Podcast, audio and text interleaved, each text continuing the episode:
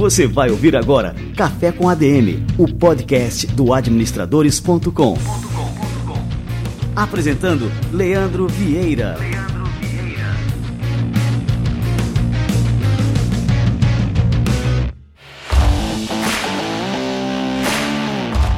Galera, está no ar mais um Café com a DM, a sua dose de cafeína nos negócios. Estamos começando o nosso episódio número 287. E como é que se cria um negócio fora da curva? Um negócio que abala as estruturas do seu nicho tradicional e que acaba fincando as bases sobre como os demais negócios daquele nicho devem seguir para não desaparecerem. Eu vou conversar com um empreendedor para lá de visionário, o Felipe Siqueira, um dos fundadores da marca Oficina, e foi adquirida parcialmente pela Reserva, o que deu origem à Oficina Reserva e que mais tarde foi adquirida pelo Grupo Arezo. Olha só, é um bate-papo obrigatório para quem quer ser mais do que um espectador no mundo dos negócios. Fica ligado que daqui a pouquinho o Felipe Siqueira chega por aqui. Galera, tem uma novidade pintando na área. Agora o Café com a DM tem um Instagram para chamar de seu. Procura lá no Instagram pelo arroba Café com a DM, segue a gente. Eu estou pessoalmente tocando essa conta, então vai ser realmente muito bom ter você nos acompanhando por lá. Beleza? Arroba Café com a DM. Bota para seguir agora, não esquece.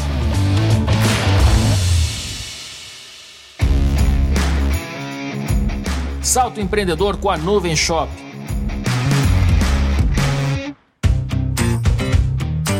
Muita gente pensa que ter uma loja online numa plataforma profissional é caro e complicado. E eu te digo que não é nem uma coisa nem outra. Aliás, é muito importante dar esse passo para que seu negócio tenha longevidade e fature cada vez mais. Eu sei que a gente hesita nesses momentos. Empreender não é fácil e precisamos escolher bem onde vamos investir. Digamos que você vende roupas e acessórios de moda, tem alguns clientes fixos no WhatsApp, uma página no Instagram, onde mais gente pede preço em box do que efetivamente fecha a compra e vai conseguindo pagar as contas desse jeito. Mas sem uma plataforma de vendas profissional, dificilmente você sairá desse nível. O Insta pode reduzir o alcance da sua página, os clientes do WhatsApp podem trocar de número e sumirem. E aí? Por isso é tão importante ter o apoio de uma plataforma profissional como a Nuvem Shop. Com ela você sempre terá um fluxo de clientes para sustentar um faturamento com lucro. Além do mais, você não precisa abandonar seus canais de vendas tradicionais e ainda pode acrescentar outros, incluindo marketplaces. Com a Nuvem Shop, todos esses canais podem ser gerenciados de um só lugar. Cautela é importante, mas hesitação é o veneno do empreendedorismo. Se você já vende online, acesse adm.to barra Nuvem Shop e saiba como dar o próximo passo na sua vida empreendedora. A Nuvem Shop oferece ainda 30 dias grátis para você testar a plataforma e decidir se vale a pena. Mostre ao mundo do que você é capaz e crie sua loja online na Nuvem Shop.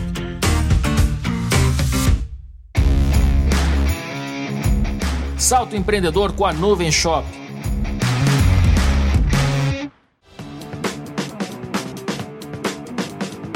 Oferecer a maior diversidade possível de meios de pagamentos é o desejo de todo empreendedor de varejo online. Hoje em dia, há os tradicionais cartões, transferências, débito em conta e até Pix. Mas há outro modelo de pagamento que está fazendo muito sucesso lá fora e chegou agora no Brasil, que é o boleto parcelado. A Coin é pioneira na oferta de boleto parcelado no Brasil e já transacionou mais de 600 milhões de reais desde 2019 nessa modalidade. Com o boleto parcelado, seu cliente não precisa comprometer o limite do cartão de crédito e fica livre para fazer compras com maior ticket médio na sua loja. Você também pode atingir uma parte da clientela que não usa cartões nem tem relacionamento com bancos. Estima-se que 34 milhões de pessoas sejam desbancarizadas hoje no Brasil. Tudo isso com muita tecnologia e segurança. A Coin tem uma tecnologia própria contra fraudes que é continuamente testada em mais de 20 mil transações por mês. Conheça a Coin pelo link que eu vou deixar na descrição do programa e saiba mais sobre o boleto parcelado e outras soluções de pagamentos para sua loja online. Coin, agora pode.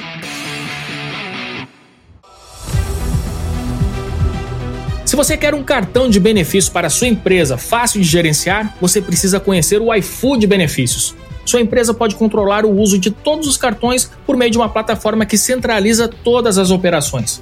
O iFood Benefício está de acordo com a regulamentação do Programa de Alimentação do Trabalhador, o PAT. Por fim, seus colaboradores passam a usufruir não só da expertise do iFood no mercado de delivery, mas também de uma rede de aceitação que abrange 4 milhões de estabelecimentos. Ah, e eles também conseguem gerenciar seus próprios benefícios pelo aplicativo. você pode contratar o iFood Benefícios em menos de 5 minutos. Basta acessar o link aqui na descrição do programa e preencher o seu cadastro.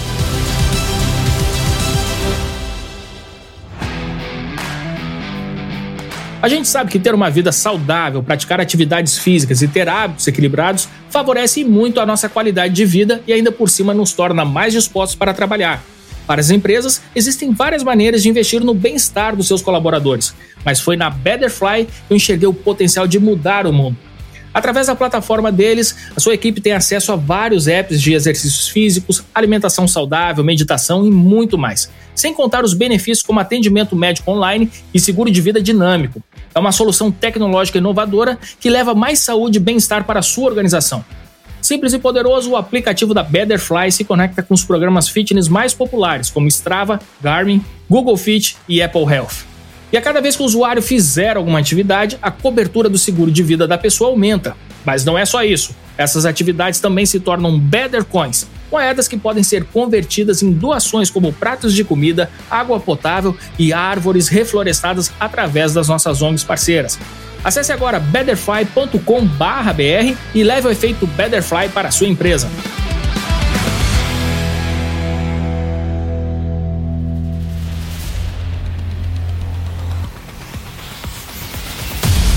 Maravilha, turma. Galera, já tô tirando aqui um cafezinho com uma cafeína tripla aqui, dose tripla de cafeína, que o Felipe Siqueira já tá chegando por aqui. Vamos lá.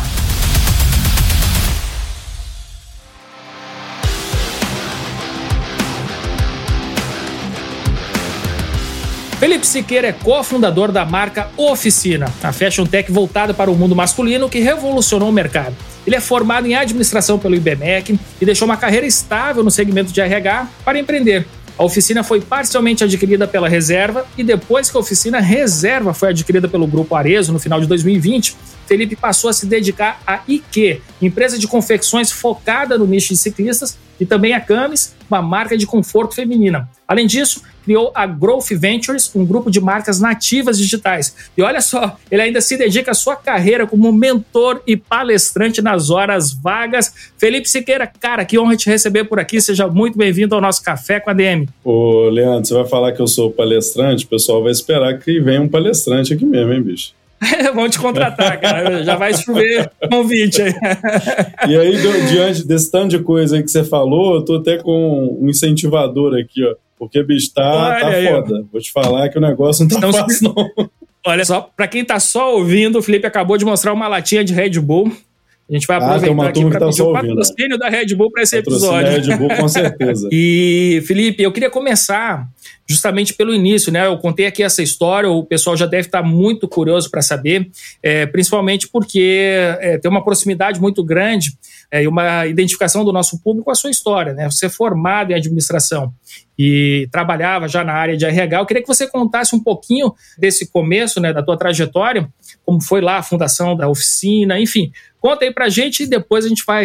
eu tô cheio de perguntas aqui para te fazer hoje aqui, Felipe. Vambora, vambora. Cara, assim, a gente começou, na verdade, a minha história como empreendedor começa em 2009.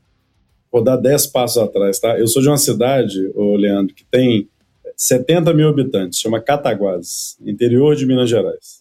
Eu saí de Cataguases, enfim, para estudar fora, porque, né, você não tem muitos recursos ali na cidade, uma cidade muito pequena. E aí eu fui morar nos Estados Unidos em 2009. Quando eu cheguei lá, eu falei assim, cara, aqui é uma galera que dá de fato valor ao, ao empreendedorismo, né? Porque eu comecei a ter um monte de coisa, um monte de ideia, negócios legais, mas no fundo, no fundo, eu tava lavando prato, lavando carro, né, para poder sobreviver e, e, aprender inglês, né, que é o que eu fui fazer. Eu morei em Aspen, no Colorado, né? Acabou que eu andei de snowboard também todos os dias, né? Isso foi bom. Que legal, cara. é a parte boa da história. E aí lá, cara, eu vim para cá, voltei pro Brasil assim, cheio de ideias, de coisas que eu queria fazer e tal. E voltei para a faculdade, eu formei em administração no IBMEC, eu estava morando em BH nessa época, e entrei para o mercado. Apesar de ter um monte de ideia, eu não executei nenhuma delas.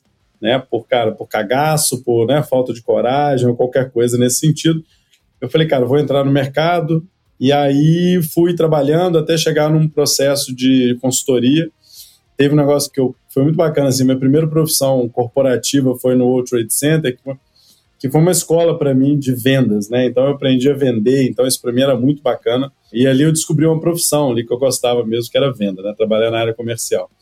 Porque uma hora, né, Leandro, uma hora você está vendendo é, camisa social, né?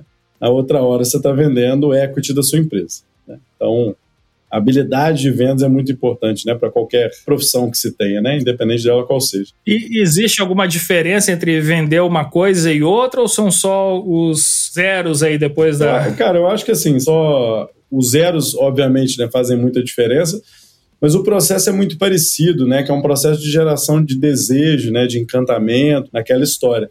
E, e eu comecei a sentir isso muito forte quando a gente montou o primeiro CNPJ, né, que foi em 2014.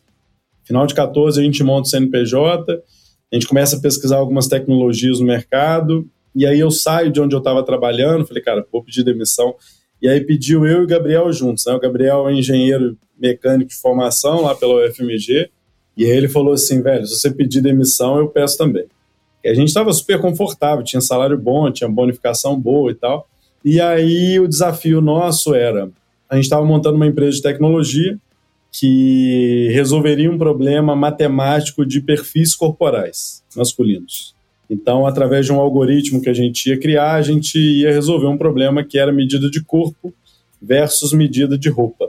Quando foi maio de 2015, a gente começou a vender um produto que é a camisa social feita sob medida. Esse produto a gente criou porque né, tinha muito alfaiate, né, o mercado social era bem, bem forte, tudo. E a gente falou, cara, se a gente trouxer tecnologia para esse universo, a gente vai conseguir diminuir o processo, diminuir o custo de um produto desse e conseguir atacar é, as marcas de varejo. Né? E aí a gente criou uma marca e a gente começou a vender muito rápido, porque a solução era muito legal, que era uma camisa feita na medida da pessoa, através de uma técnica de machine learning que a gente tinha desenvolvido. É um aprendizado de máquina, né? Então, quanto mais acuracidade Quanto mais medidas ela recebe, mais acuracidade tem o sistema. E aí a gente passava isso para a indústria, a indústria confeccionava a peça e a gente voltava direto para a mão do cliente, mais rápido, a um preço acessível, né, um preço de marca de varejo. Essa empresa chamava Social Tailor, essa era a startup de tecnologia nossa. E aí nem eu nem o Gabriel de tecnologia, então a gente tinha enfurnado na UFMG para entender lá, né, junto com os laboratórios, e aí o João, que é nosso sócio da oficina até hoje, começou a ser o nosso diretor de tecnologia lá na época. E a gente cresceu muito rápido, apoiado num sistema de SKU único, né? Um único produto. É, o cliente tinha escolha de tecido, colarinho, punho e tal, as escolhas que ele tem no alfaiate, e a gente sempre atendia ele em casa ou no escritório. Então tinha uma comodidade atrelada aí ao produto. E aí, quando foi em novembro de 15, é, eu comecei um processo junto com o Gabriel de contratação de consultores de estilo que é um modelo muito parecido com a Avon, com a Natura, que são as consultoras de beleza, né? Aí a gente colocou 10 pessoas, depois 40, depois 80, a gente foi colocando gente muito rápido, porque era um sistema simples, né? Era através de um aplicativo que a gente tinha desenhado, e a pessoa ia lá, tirava as medidas e tal, imputava as medidas no app, subia aquilo para o sistema e a gente comissionava essas pessoas nas vendas. E aí, quando foi dezembro de 15, o Rony, da reserva, fundador da reserva, para quem não conhece, o Rony Meisler é muito legal, adoro o Rony de paixão, assim, um grande mentor na minha vida, esse cara. O Rony passou aqui pelo Café com a DM só para pontuar, eu acho que foi em 2016 ou 2017, tem que procurar Nossa, aqui, que já são mais de 280 episódios, mas foi também um, um bate-papo fantástico aí com o Rony, vale a pena a galera conferir. Manda aula, ele é incrível.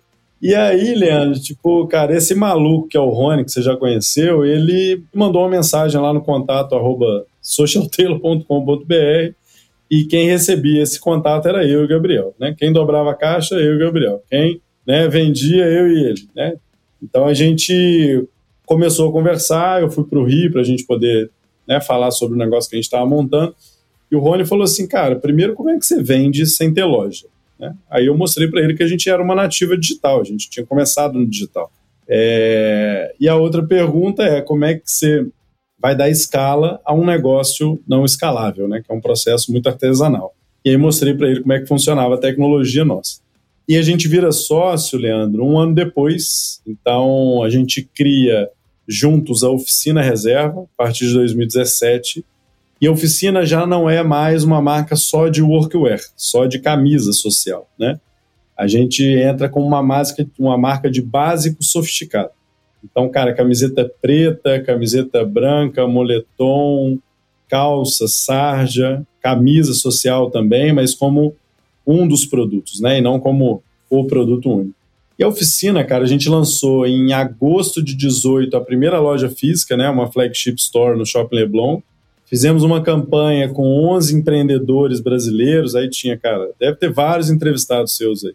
É, Geraldo Rufino, Luciano Huck, botamos Bernardinho, botamos uma turma muito bacana, o Duda Mendes, que fundou o Hotel Urbana, o Urb. Botamos uma galera de amigos nossos para falar como é que é empreender no país. E esses vídeos foram para YouTube. Só que, cara, assim, a gente não sabia ali, mas a gente estava criando o nosso marketing de conteúdo, né? O nosso propósito ali como marca, que era incentivar o empreendedorismo no país. E as lojas explodiram de vender. Então a gente montou uma primeira loja, depois a gente foi para duas outras operações, uma em São Paulo e outra no Rio. Hoje a oficina tem, acho que, eu já não sei mais o número, mas acho que são 10 lojas próprias, mais 80, 90 reservas que vendem a oficina, né, como, como store in store, e o grande faturador nosso que é o digital, né, ser digital. Quando foi 2020, Leandro, a gente teve, dia 17 de março de 20, pandemia, a gente fecha a porta de todas as lojas, manda os times para casa e a oficina explodiu de vender, porque a gente é nativo digital desde 2015. Então, enquanto outras marcas começaram a vender no digital, a gente já estava vendendo há muito tempo. Então, isso foi para nós assim uma oportunidade ali de certa forma de alavancar o negócio assim de forma muito rápida. Então, quer dizer, no, primeiro momento, Felipe, assim, porque todo mundo ficou apavorado com aquela coisa da pandemia, né? Todos os negócios. Vocês sentiram também esse pavor, disse, bah, vamos fechar todas as lojas e agora, enfim, né? Que foi uma coisa que para quem é empreendedor, para quem emprega pessoas, né? Não, para todo mundo, de uma forma geral, foi muito assustadora, né? Como é que vocês encararam, então, esse primeiro momento e quando é que virou essa chave, dizendo assim, não, peraí, por mais que seja um momento muito delicado, existe aqui também uma oportunidade para a gente. Como é que foi essa, essa sacada? A gente por ser nativo digital, a gente tinha um pouco mais de segurança do que as outras marcas, tá? Então, enquanto a maior parte das marcas aí de varejo, né, ficam entre 2 e 5% de faturamento digital, né, versus o físico, a gente tinha 60% de faturamento digital. E aí ia passar de 60 para 100, né? E a gente ainda tinha um trunfo na mão, Leandro, que era o time físico já vendia para fora da loja já vendia via WhatsApp, já vendia via sistema que a gente tinha criado, já tinha CRM na mão. Então, assim, uma facilidade né, de já ser tecnológico anteriormente à pandemia. É, agora, o susto é imenso, né, cara, assim, porque fazia parte de um grupo muito grande, né? Então, a própria reserva, né, tinha uma exposição ao digital muito forte, mas, né, cara, tinha 100 lojas físicas, né? Então, fora o atacado, que vende para mais de mil lojas físicas, né, multimarcas pelo Brasil.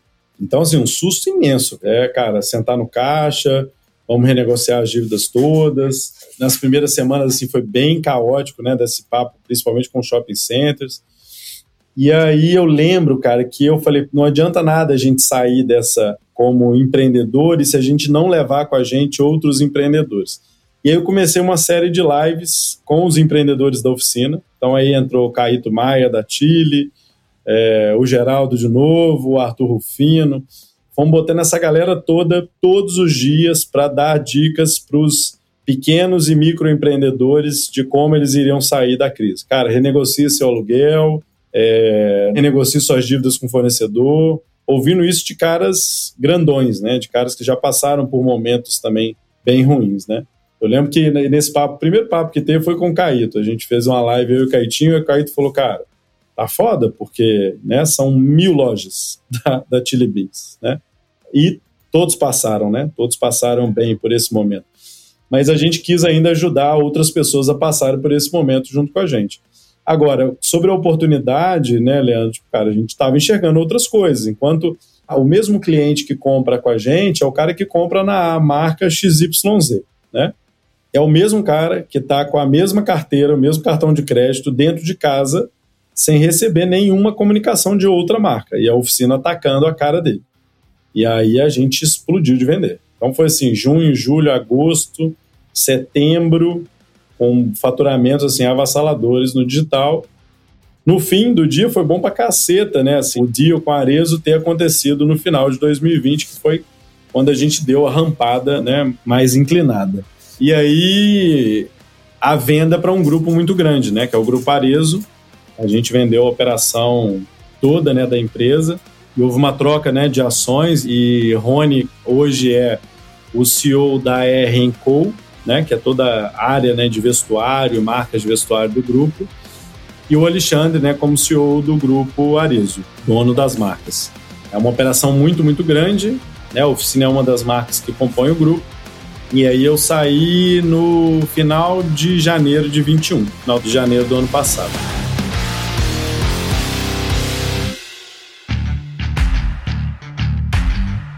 Ainda nesse período da pandemia, vocês tiveram que fazer alguma adaptação, por exemplo, nas linhas né, de vestuário que vocês tinham, por exemplo, que agora as pessoas estavam comprando roupa para ficar em casa.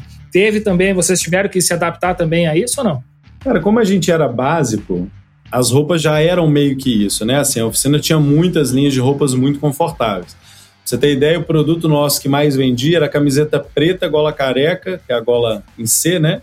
É, em algodão peruano que é o Pima. Pima, né? Então, ainda é o produto que mais vende dentro da oficina. Vende demais, é um produto, só que é um produto muito confortável. Então a gente pegou esse mesmo produto e começou a refazer os copies dele para, cara, fique em casa. E né? bem vestido, gente, né? Eu lembro que a gente mudou a logo da marca, que é um cara pedalando na bicicleta, a gente mudou para um cara sentado fazendo home office. Que bacana. Né? Até a logo da marca mudou porque a gente tinha bastante isso na cabeça, né, cara? Lançamos linha de cueca confortável e aí fizemos campanha né, do cara trabalhando de casa, de cueca, né? Então a gente foi bem numa linha, cara, home office e vambora, né? O mundo tá assim, a gente acompanhou é esse processo, né? E a gente começou a estudar, assim, uma série de novos produtos que teriam mais mobilidade ainda, mais flexibilidade, produtos que tinham um modelo de uso, cara, é, é uma calça, por exemplo, a calça que mais vende na oficina hoje é uma calça Five Pockets moletom.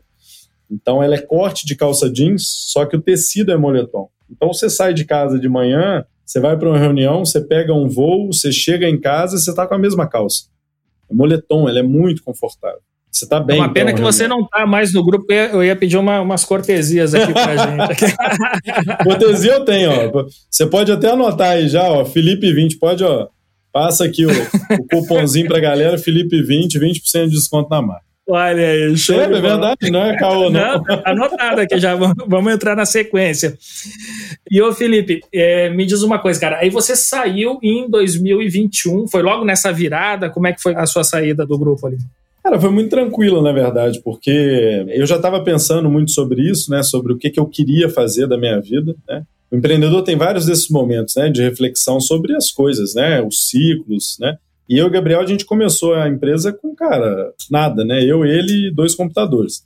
E aí, eu falei, pô, já tem um ciclo aí, né? São seis anos de parceria, né? A gente já está juntos há muito tempo e tal.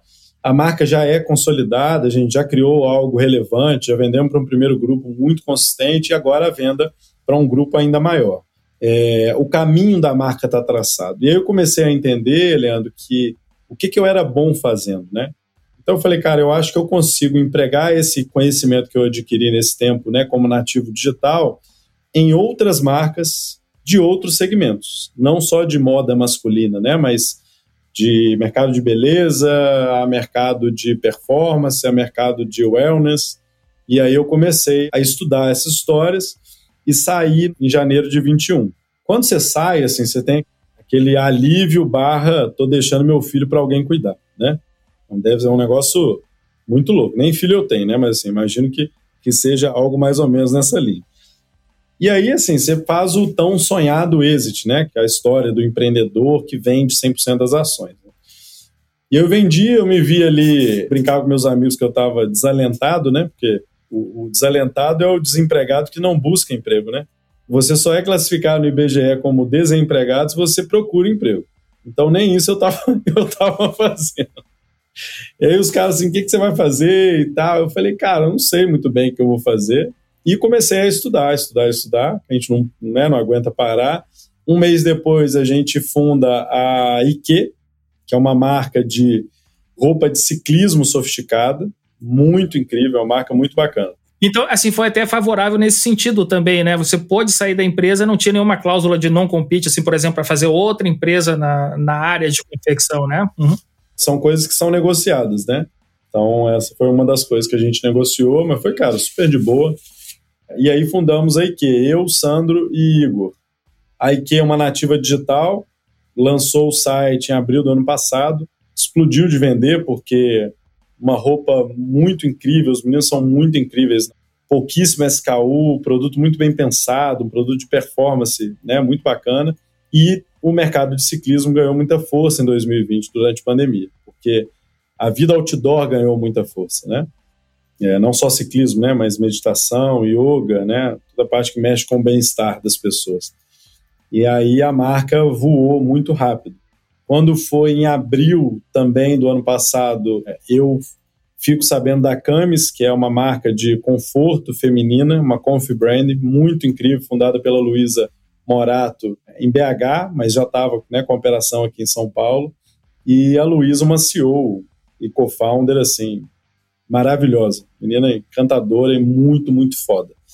E aí a gente vai e entra, né? Eu entro, eu e mais um sócio, como investidor da Camis, e aí eu comecei a entender, Leandro, que eu falei assim, cara, peraí, eu acho que eu consigo não só né, com o meu capital, mas com o capital de outras pessoas, né, de outros empreendedores que nem eu, montar um grupo aqui de marcas, né, DNVBs, marcas né, Digital Native Vertical Brands, né, que é o termo que a gente usa para marcas nativas digitais. A marca nativa digital, Leandro, é muito legal deixar isso claro para a turma, né, que às vezes está começando esse mercado de varejo. Não é que ela não tenha varejo físico, Tá? Por exemplo, a Camis tem duas lojas físicas, uma aqui no Jardins e uma no JK. É que a marca começa no digital, por isso ser nativa digital, e depois ela caminha para outros canais de distribuição. Então ela pode assumir atacado, ela pode assumir loja própria, ela pode vender via marketplace, ela pode vender em vários canais, mas ela é nativa porque ela começa no digital esse caminhar em direção ao físico, você acha que isso é, é uma tendência natural agora para as marcas nativas digitais? É, sem dúvida. Porque assim, a gente analisa muito alguns mercados, principalmente fora daqui do Brasil, né? E várias marcas já cometeram esse erro de seguir só no digital. E aí é difícil você criar presença de marca, você criar custom experience. Você tem ideia, a loja da oficina, a gente montou a primeira loja, cara, uma flagship. A loja tem bar com a Johnny Walker dentro. A loja tem barbearia dentro. A loja tem um ateliê de costura dentro, onde o cara faz as peças dele de graça, os ajustes das peças. Então, é um número de benefícios e serviços em, em CX, né, que a gente fala que é o tal do Customer Experience, que não tem como fazer no digital. E são lojas que são muito vendedoras porque as pessoas é, frequentam os shoppings, né? As pessoas vão até as marcas. E para criar essa presença como marca, pelo menos como marca sofisticada, né, que são as marcas que a gente trabalha, é muito bacana ter um varejo físico que funciona como omnichannel. Tá? Então, é um varejo que você compra na loja e recebe em casa, ou compra no site, busca na loja, ou compra no site e recebe em casa. Como é que o cliente quer receber? Como é que é mais fácil para ele, né?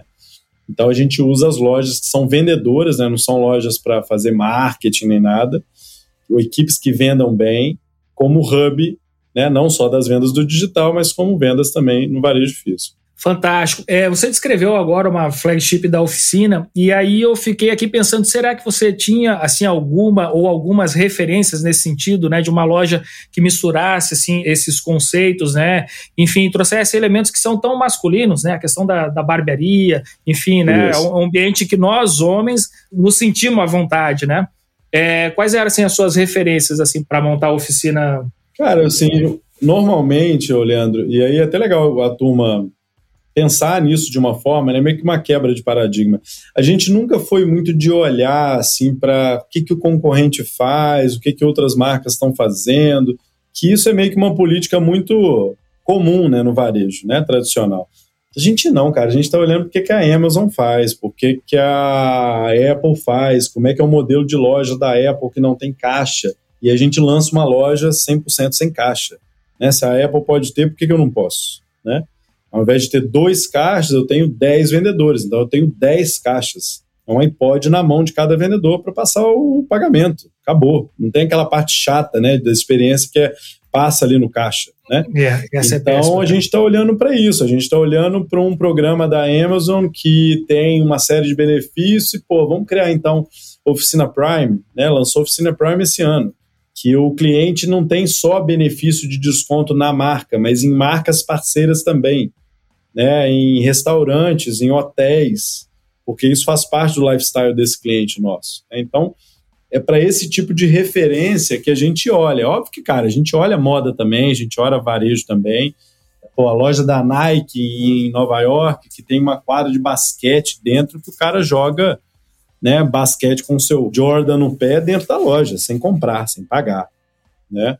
Uma loja da Patagônia que você tem recall de peça ali na hora, né? Eles fazem um ajuste de uma peça rasgada, né? Eles fazem um recycling ali da coisa. Então, a gente olha também para o mercado de moda, né? Não é que a gente não olha, mas eu acho que é legal a turma assim começar a buscar referências em mercados que não são seu, né?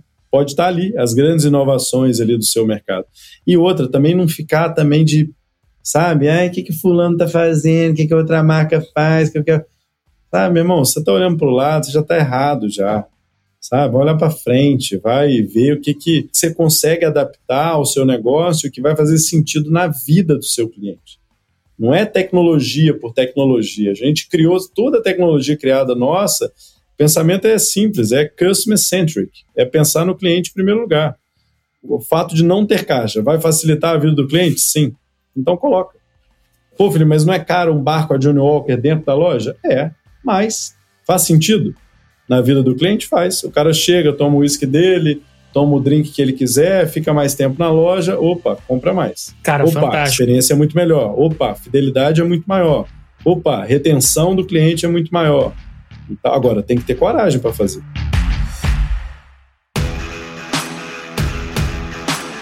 Aí você teve essas experiências né, com a oficina. O que, que você traz, não só de aprendizado, mas também de exemplos práticos? Tu diz assim, vamos manter essa prática agora na IKE, vamos a, aplicar isso aqui também na Camis. Tem alguns exemplos que você pode dar aqui desse... Nossa, bicho, é tanta coisa.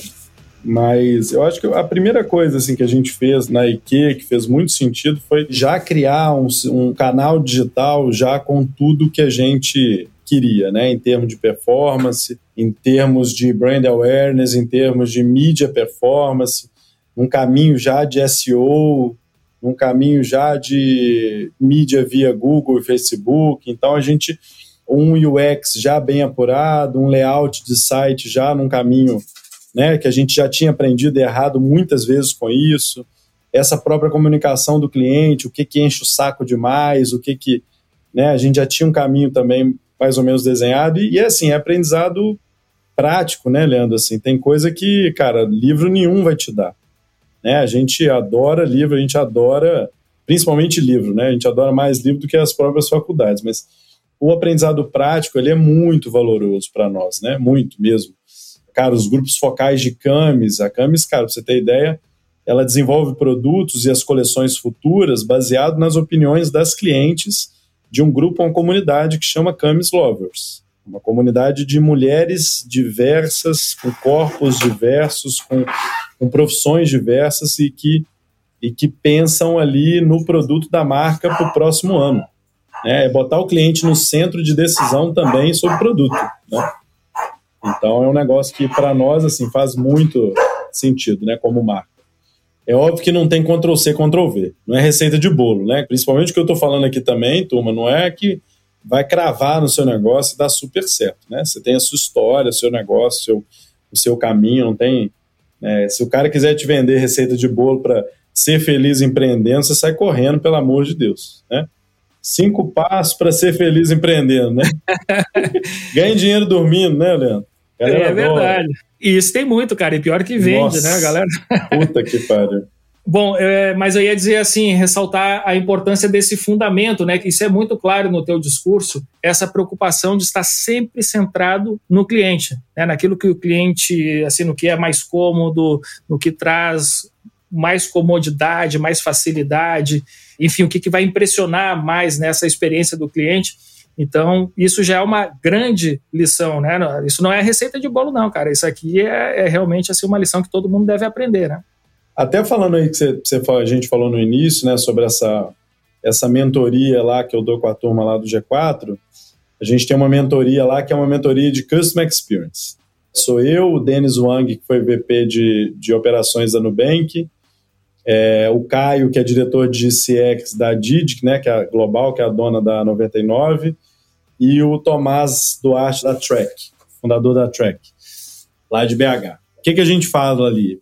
A gente fala que Customer Experience é aumento de LTV, né? Você aumentar é o lifetime velho ali de, do cliente, é diminuição do custo de aquisição, né? Que é o tal do CAC. É você criar a marca autêntica de fato, né? E essas marcas autênticas dificilmente elas competem por preço.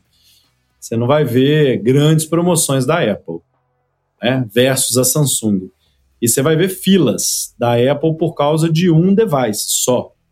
Né? Ela não tem 30, 40 devices, ela tem um device que é o iPhone, né? para a linha de celulares. Né? Essa autenticidade de marca faz com que você tenha mais margem de contribuição e faz com que a sua última linha seja melhor. A busca pelo CX aí, então às vezes a turma fala assim, nossa, mas não é muito gasto que a gente tem que ter com o cliente, é você investir na sua última linha, no seu lucro líquido. E aí é aquela coisa, né? Você quer investir no seu cliente de fato, né? Você tem que ter coragem para poder fazer coisas que outras empresas, né, concorrentes suas principalmente, não fariam de jeito nenhum. Excelente. É, ô Felipe, agora indo para uma questão pessoal, que é uma coisa que está me chamando a atenção aqui, eu estou bastante curioso. Seguinte, cara, você se forma em administração né? Foi antes disso que você foi para os Estados Unidos, né? Foi. Tá, aí nos Estados Unidos você não teve nenhum contato, por exemplo, com, com esse conteúdo de business. Você disse que foi lá, pô, lavei prato, né? E, e fui aprender inglês e tudo mais. E aí, cara, você se torna assim um empreendedor extremamente visionário, né? Um cara que está totalmente aí à frente do, do seu tempo de onde é que veio, cara, essa visão? Porque uma coisa que em faculdade nenhuma se ensina, existem acho que poucos livros que falam isso, é como desenvolver essa visão além do alcance, enxergar além do que os outros conseguem enxergar, enfim, e trilhar esse caminho para chegar até lá, ter essa visão. Qual que é o segredo, cara? Puta, bicho, essa aí você me pegou, viu? É, eu tô desconfiando aqui, cara, que alguma coisa aí na água de Minas ou no pão de queijo. Pode ser, porque ali a gente tem muita gente boa. Tem viu, muito, cara, que já passou Nossa senhora. E tem assim, vários amigos que estão comigo nessa empreitada agora, que é a Growth, né? Porque a Growth eu não trouxe dinheiro para dentro de investidores, eu trouxe dinheiro de empreendedores.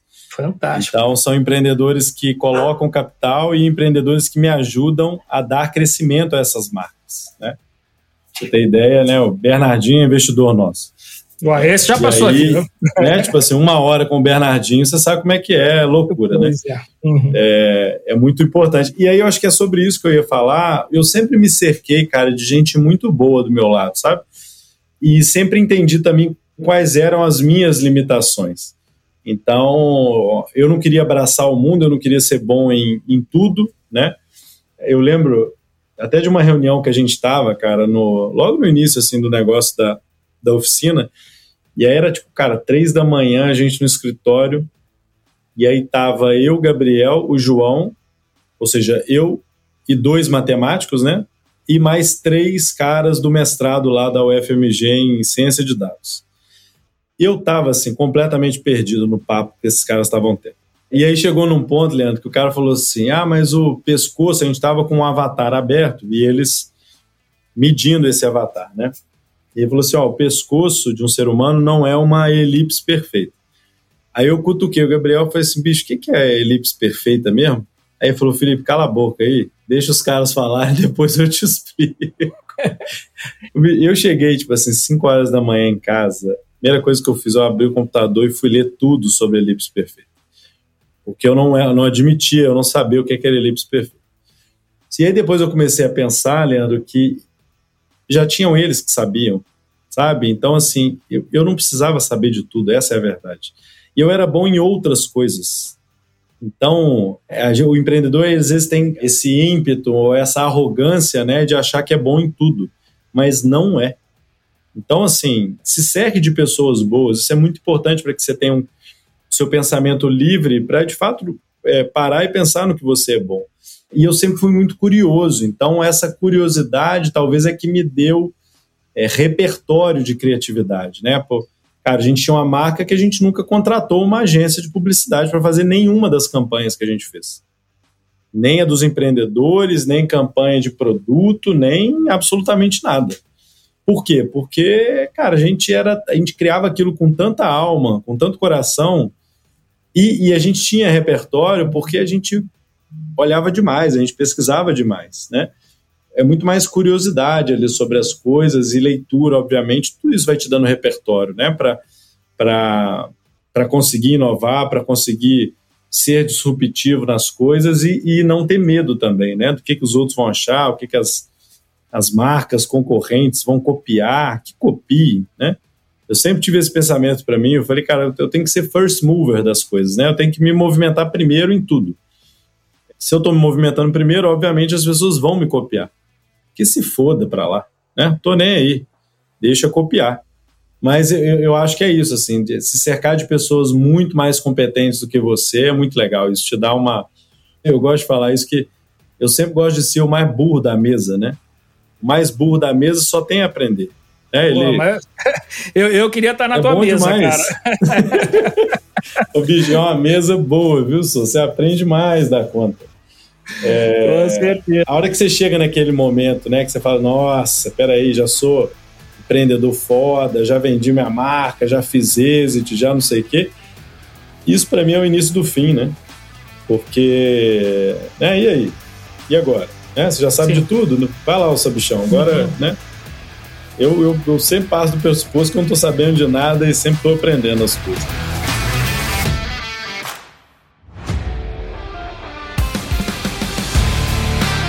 Você falou em livros, pelo menos duas passagens aqui. Na primeira, você até falou que vocês preferem é, mais livros do que faculdade. Isso me chamou a atenção. Como é que você enxerga também é, essa questão do, do, ensino? Eu até fiz uma pergunta tá. que, bom, na faculdade não ensina a gente a, a, ter essa visão. Exato. Enfim, aí os alunos ficam um pouco perdidos, não existe essa formação mais direcionada para a questão empreendedora. Bom, eu vou jogar, não vou responder, né? Não, não vou passar aqui a minha visão, quero saber a sua, cara. Como é que você enxerga a questão do ensino? Qual que é a importância desse ensino formal hoje em dia e como a pessoa pode fazer para não ficar presa só a questão do ensino formal, para ela estar tá preparada realmente para o mercado, qual que é então o caminho que a gente deve tomar. Sabe um grande caminho, ô, ô Leandro? É, tem um negócio que chama Google. Bicho, Google é a ferramenta. É conteúdo na mão de todos, todos. A maior parte dos cursos que eu vejo, né, de cursos você fala nossa, curso de empreendedorismo, curso de não sei o quê, é, o cara lá ensinando a empreender e tal, tal. Tudo isso, com a maior parte dos conteúdos que tem ali, eu nunca vi nada tipo, nossa. Né? A maior parte dos conteúdos que tem ali ou são vivências próprias, né, que é o caso do G4, né? Enfim, a gente fala realmente lá o que a gente viveu, o que a gente vive no dia a dia. São só empreendedores que, que dão aulas. E tem um outro lado que é tipo assim, cara, tudo aquilo ali é, é domínio público. Então, se você quiser saber o case da Tesla, você entra aqui, coloca case Tesla e vai ver milhões de documentos de faculdades, né, de estudos, de artigos e várias coisas. E você vai seguindo aquele caminho ali de aprendizado. Eu acho que assim, o ensino hoje, ele está na maior parte, tá? Assim, óbvio que tem, pô, Link Business of School, do Álvaro. Aquilo é do caralho. Tipo assim, é muito foda o modelo de ensino que os caras criaram. Só que é para pouquíssimos. Né? É uma faculdade em São Paulo que ensina de fato essa cadeira. Né? Na grande maioria das universidades né, e faculdades do país, eu acho que assim é muito lento de desatualizado. Assim, cara, quatro anos ali, né? Você fala assim, caralho, meu irmão, você, você vai sair daí, o que você aprendeu no primeiro semestre já não tem, assim, pouquíssima aplicação. Tanto é que se eu pensar hoje o que tem aplicação na minha vida do curso que eu fiz de administração no IBMEC, é matemática, que aí eu segui um caminho matemático ali legal, muito mais sobre raciocínio matemático e lógico. Cara, relacionamento ali dentro, e é isso, porque marketing já não existe mais. Né? Cinco P's do marketing. Análise SWOT, business plan. Eu, cara, eu nunca fiz nada disso. Nada. Agora eu estou lendo né, quais são os modelos de mídia programática, quais são os modelos, novos modelos de mídia paga e performance, como é que você faz um, um, conteúdo bem feito, como é que você faz um marketing de conteúdo bem feito, como é que você faz inbound, como é que você faz outbound. Então, isso eu não aprendi ali. Estou falando de uma cadeira de marketing, né? uma cadeira só. Dentro de uma faculdade de administração, que tem várias né, cadeiras. Eu aprendo no livro do cara que foi diretor de criação da Apple, eu aprendo no livro do fundador da Patagônia, eu aprendo no livro do fundador da Nike, né, do fundador do Starbucks. Você tem formas ali de aprendizado paralelo. Ô, Felipe, mas você está dizendo que a faculdade não é importante? Depende. Cara, não dá para fazer medicina via livro, não dá para fazer talvez, né, contabilidade, talvez, né, cursos mais técnicos via livro, só via livro, né? Mas para ser empreendedor, tipo assim, você precisa ser formado? Não, não precisa. Felipe, então você deixa evidente assim que uma grande habilidade, talvez a principal habilidade que todo e qualquer profissional deve desenvolver, independente de faculdade, independente de qualquer outro caminho de formação que essa pessoa escolha, é a capacidade de ser um autodidata. É isso? Sim. Então, assim, de aprender por conta própria e de ter essa curiosidade, de ir atrás, enfim. Isso é fundamental nos dias de hoje. Não, não dá para deixar a nossa educação, é, como diria o Mark Twain, né? Eu nunca deixei a escola é, interferir na minha educação. Você tem que ser o responsável pela sua educação, por mais que seja importante você passar pela escola, pela faculdade que você consiga tirar proveito né, desses momentos. Você deixa o seu intelecto na mão do outro, não faz o menor sentido. Com certeza. Né? Então, assim, agora, cara, hoje a gente está falando de coisas, é, as mudanças, Leandro, são muito rápidas. Muito rápidas. Até outro dia não tinha mídia paga em TikTok, hoje já tem. E aí? Onde é que você vai aprender isso? Você vai aprender aqui, ó, no Google. Abre Sim. aqui o computador e começa a pesquisar né? E aí você vai cara, marketing de influência, como é que os influenciadores ganham dinheiro, como é que você pode usar isso em favor das marcas, das suas empresas e por aí vai.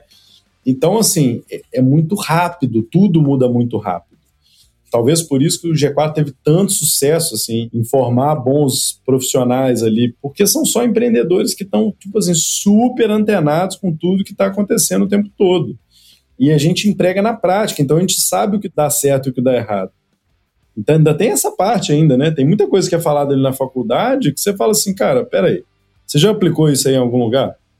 Aí o cara fala, não, não, não, veja bem, veja bem que o Kotler falou isso há 40 anos atrás. Fala, irmão, 40 anos atrás não serve de porra nenhuma mais, sabe? É bacana o conhecimento do cara, é legal, não tô jogando fora isso, né? E ele, obviamente, esse conhecimento base, né, de cinco P's do marketing, ele foi base para outros conhecimentos que tem agora.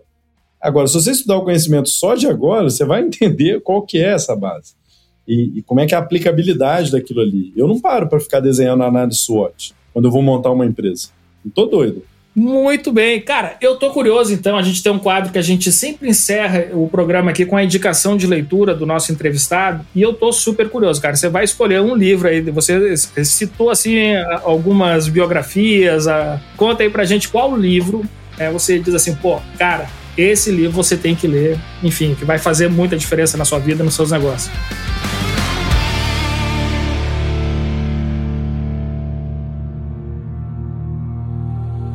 Livro da semana.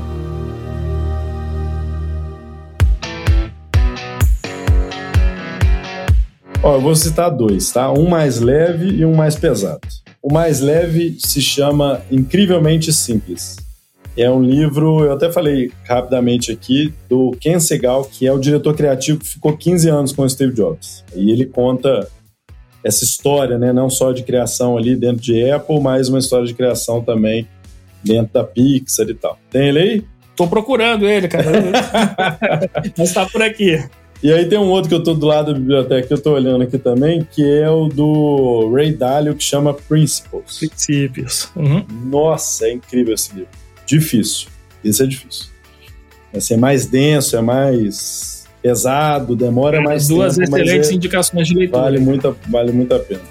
Incrivelmente simples e o Princípios do Ray Dalio, né? Os dois estão traduzidos para o português.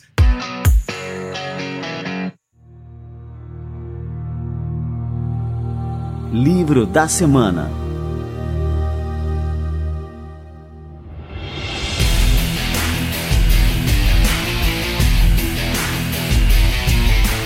Felipe, eu não sei como te agradecer aqui pela presença no nosso Café com ADM, porque esse Café com ADM foi uma verdadeira masterclass que você Foi um Red Bull com ADM, né? Esse aí, né?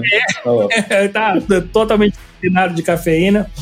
E muito obrigado mesmo. Agora eu queria saber o seguinte, cara. Você tem uma vida super atribulada, tá? Eu quero saber se você produz conteúdo aí para as redes para a turma poder grudar em você e acompanhar mais o seu trabalho, das suas ideias. Cara, a gente faz um trabalho muito legal aqui de rede social. Tem uma turma que me ajuda, né, obviamente, a construir isso.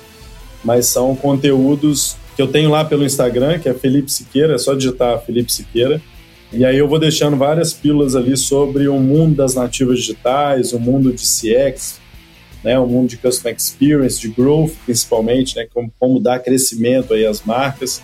Sempre abro ali caixinha de perguntas para a galera perguntar também. A hora que eu tenho tempo, né, porque é um pouco difícil, mas assim, a gente publica numa constância bem bacana.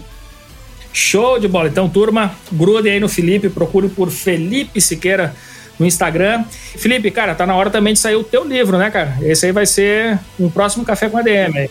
A gente está querendo escrever uns conteúdos aí. Já recebi alguns convites, agora eu tô pensando em aceitar. Show de bola. Vamos botar pilha aí nele aí, galera. Pô, Felipe, valeu demais mesmo, viu, cara? Foi excelente aqui o nosso bate-papo. Obrigado, Leandro. Obrigado aí, turma. Valeu, um abraço para você, sucesso demais. E não percam a coragem, né? É difícil pra caceta, mas vale a pena. No final, vale a pena. É isso aí, Felipe. Valeu, um abração, cara.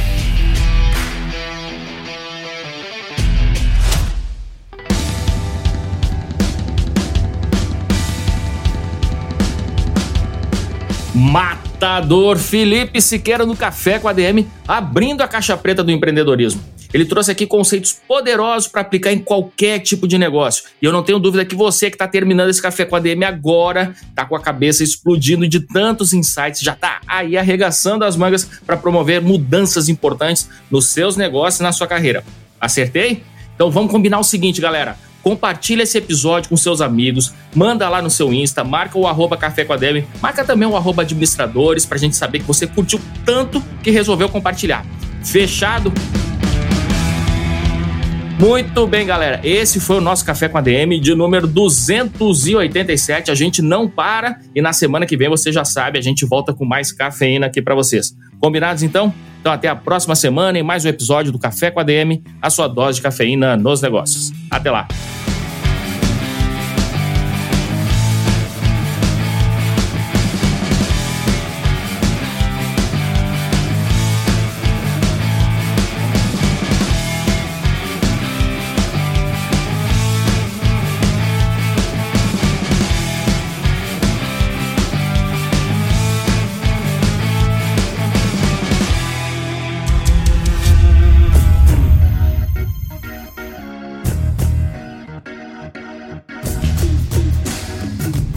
Você ouviu Café com ADM, o podcast do administradores.com.